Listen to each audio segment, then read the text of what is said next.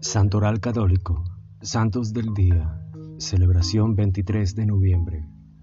El Santo del Día es una reseña diaria de los santos guardados en la memoria de la Iglesia, historia de maestros de vida cristiana de todas las épocas, que como faros luminosos orientan nuestro camino.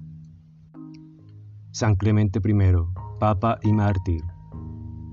Conocido como Clemente Romano, fue el cuarto Papa del 88 al 97.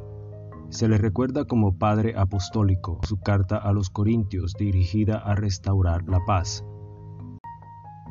Uno de los documentos más antiguos sobre el primado de la caridad del Papa.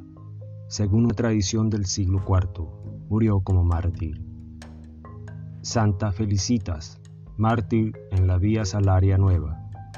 Según la tradición, Felicitas era una rica viuda que fue perseguida por ser cristiana en la época del emperador Antónimo.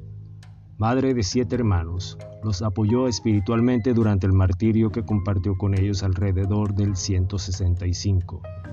Fue sepultada en el cementerio de Máximo en la Vía Salaria Nueva. San Columbano Abad. Si se piensa en un irlandés célebre, se piensa en Columbano a los 20 años es un monje riguroso y ascético.